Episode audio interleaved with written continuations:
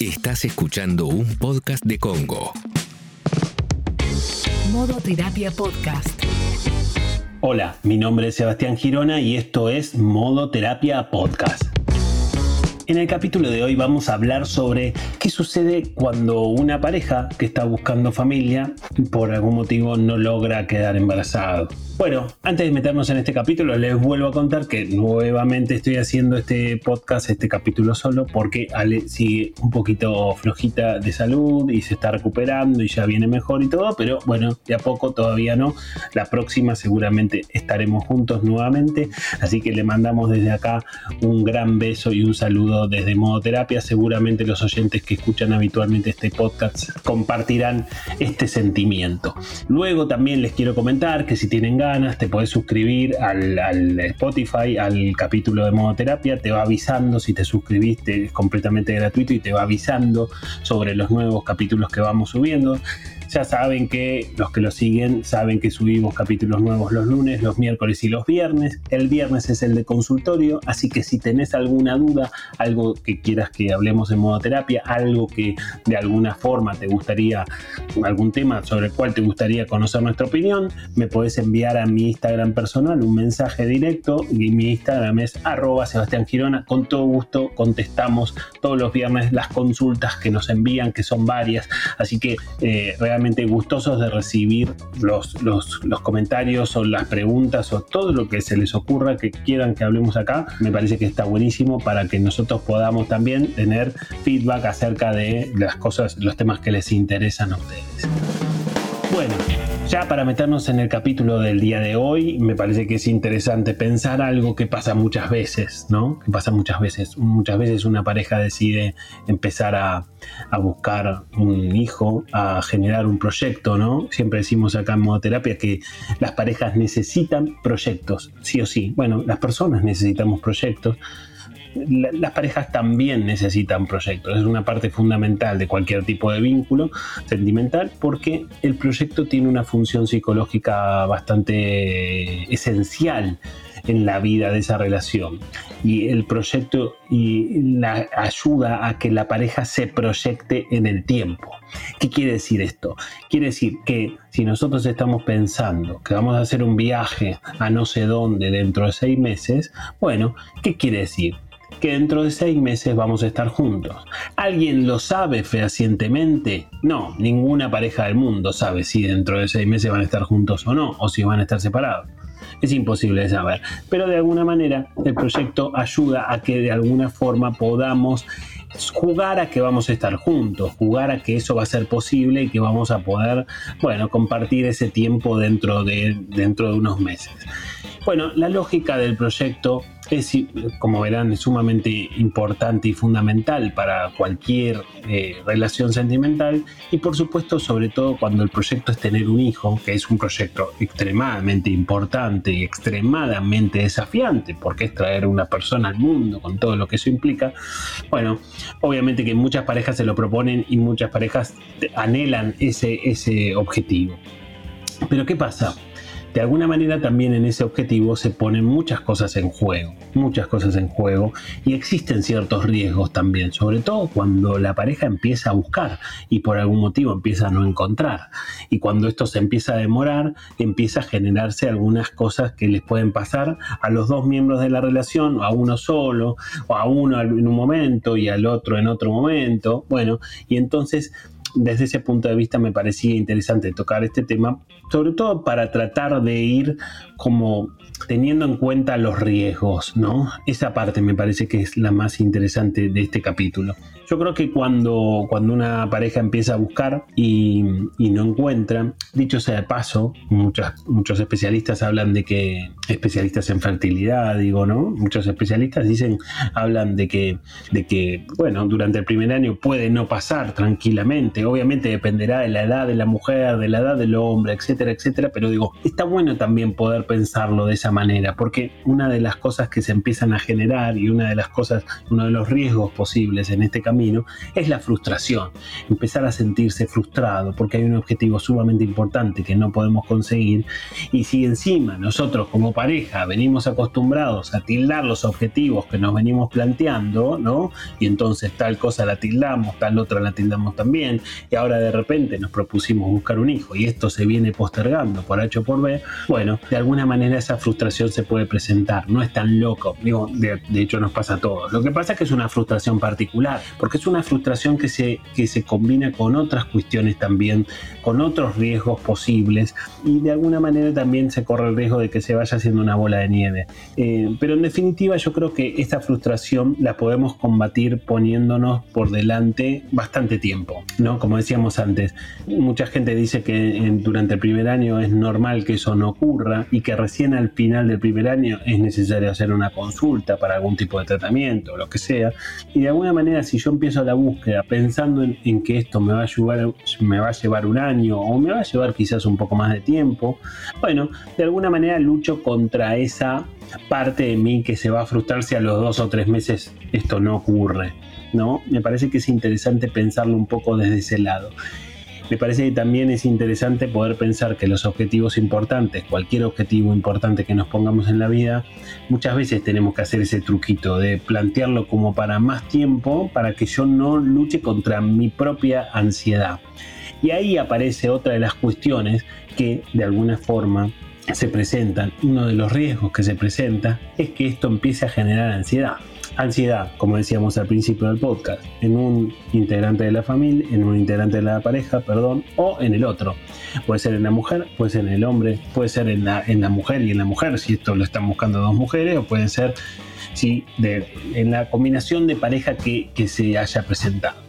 Básicamente la ansiedad, como hemos hablado muchas veces en modoterapia, la ansiedad es un tema que a mí me llama la atención y que me parece sumamente interesante y sumamente convocante porque en esta época yo podría decirles que todos tenemos un poquito de ansiedad en este mundo que vivimos, en este mundo moderno. Obviamente son rasgos y existen también los famosos trastornos de ansiedad en donde eso ya implica un diagnóstico, implica un tratamiento, pero sin ir tan lejos, todos tenemos un poco de ansiedad y desde ese punto de vista está bueno poder pensar y sobre todo saber qué es y de qué se trata. A grandes rasgos, la ansiedad suele ser como un exceso de futuro. O sea, suele ser pensar que en un futuro más adelante algo que yo quiero va a salir mal o algo que yo estoy esperando no resulte como, como a mí me gustaría cuando hablamos de ansiedad hablamos de control o hablamos más precisamente de la falta de control y de alguna manera también hablamos de pensamiento. Hablamos de pensamientos y muchas veces también hablamos de sintomatología fisiológica, cosas que sentimos en el cuerpo cuando nos ponemos ansiosos. Por eso, por ejemplo, puede haber un ataque de pánico. Pero un pensamiento ansioso suele tener como tres factores y estos tres factores tienen que ver con que algo malo, algo negativo, algo perjudicial para mí me va a pasar dentro de un futuro cercano, dentro de un rato, dentro de unos meses o dentro de determinada cantidad de tiempo, pero no muy lejana, y yo encima no voy a saber qué hacer cuando me pase algo, este, este, algo negativo. Entonces, algo malo me va a pasar dentro de poco y no voy a poder lidiar con eso. O sea, las herramientas que yo tengo habitualmente para resolver mis conflictos frente a la vida no me van a servir. Yo no estoy diciendo que esto sea así, estoy solamente diciendo que la, la fórmula de los pensamientos ansiosos en general se presentan desde esta lógica.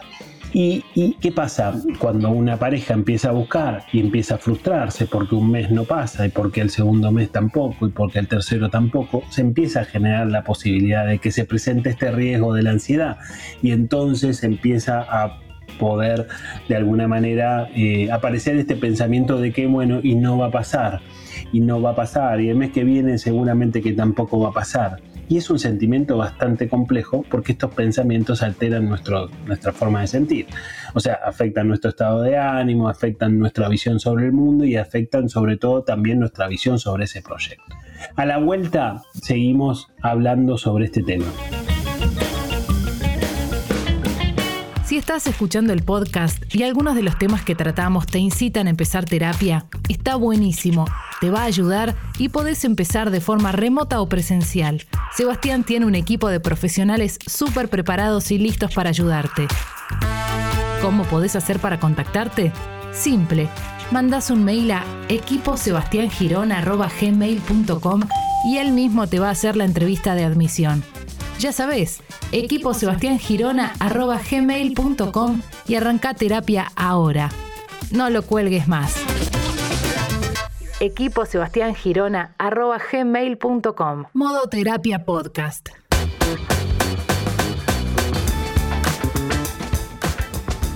Seguimos en modo terapia y seguimos hablando sobre las dificultades psicológicas que implican no, no quedar embarazado cuando una pareja está buscando esa, esa situación.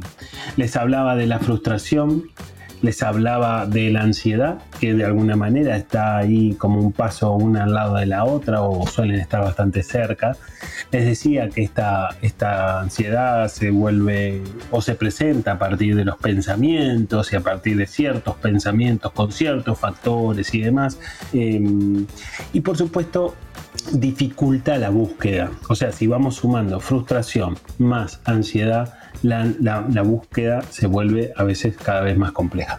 Dicho sea de paso, hay muchas parejas que a veces empiezan a buscar, no logran quedar, siguen buscando, siguen buscando, se frustran, se ponen ansiosos no pasa nada y después quizás o cuando descartan ya no buscar más o cuando digamos si tienen la posibilidad y la suerte de poder adoptar bueno muchas veces después de adoptar hay muchas parejas en el mundo que logran quedar que, logran ese embarazo digamos no o a veces cuando eso se, se deja de buscar y ya se saca esa presión y se saca esa frustración y esa ansiedad entonces ahí sucede. Bueno es inevitable pensar que todo este camino y toda esta búsqueda, si, si por lo menos no resulta en los tiempos que yo esperaba, empieza a tener factores psicológicos en el medio que muchas veces pueden complicar un poco la cosa.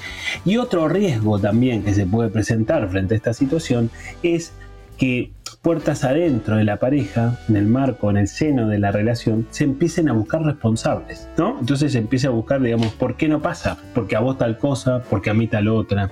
Yo no digo que esto esté bien, por supuesto que le hace daño al vínculo, porque más allá de que haya, pueda haber cuestiones biológicas más relacionadas con uno de los dos integrantes de la pareja, en definitiva están los dos tratando de lograr un objetivo, tratando de ir para adelante, tratando de conseguir eso tan anhelado.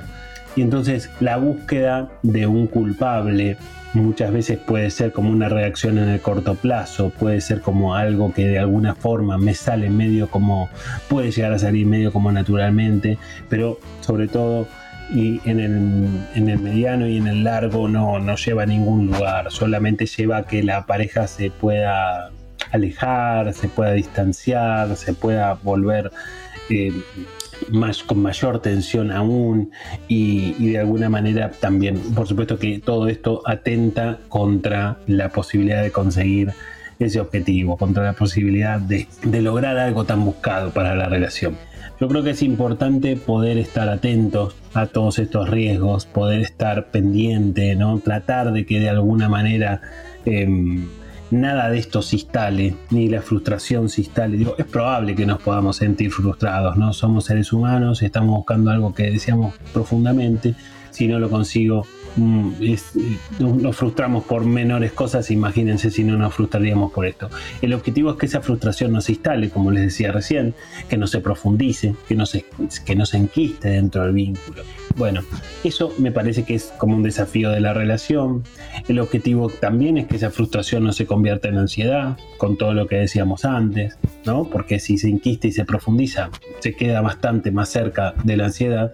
Y por supuesto también, como les decía hace unos minutos, el objetivo bajo ningún punto de vista va a ser buscar un responsable. No, no, no pasa por buscar un culpable siempre yo digo como, como, como caballito de batalla que si una pareja funciona bien es responsabilidad de los dos, si una pareja funciona mal es responsabilidad de los dos y esto podría ser extensivo a la búsqueda de un objetivo, sea cual sea el objetivo. Si una pareja consigue el objetivo, es responsabilidad de los dos, si una pareja no consigue el objetivo también será responsabilidad de los dos. Bajo ningún punto de vista esto tiene que ver con un 50 y un 50 porque esos son porcentajes muy mentirosos y que son porcentajes que por supuesto lavan culpas. A veces hay más responsabilidad que de uno que de otro para cualquier cosa en la vida. pero sí está, eh, digamos, por detrás de estas ideas está la lógica de las responsabilidades compartidas, que es una lógica bastante sana para una relación, ¿no? Me parece que es interesante si este podcast te, resuena, si, te está pasando, si conoces a alguien que le esté pasando esto de la búsqueda y una búsqueda que se vaya complicando, me parece que está bueno también si lo puedes compartir, porque me parece que es tratar de meternos con el factor psicológico de todo este camino que necesariamente está presente y de alguna manera se hace sentir y de alguna manera también, bueno, colabora o no con lo que se está buscando. Ojalá que les haya gustado este capítulo y sobre todo que les haya servido y los esperamos en el próximo Modo Terapia Podcast.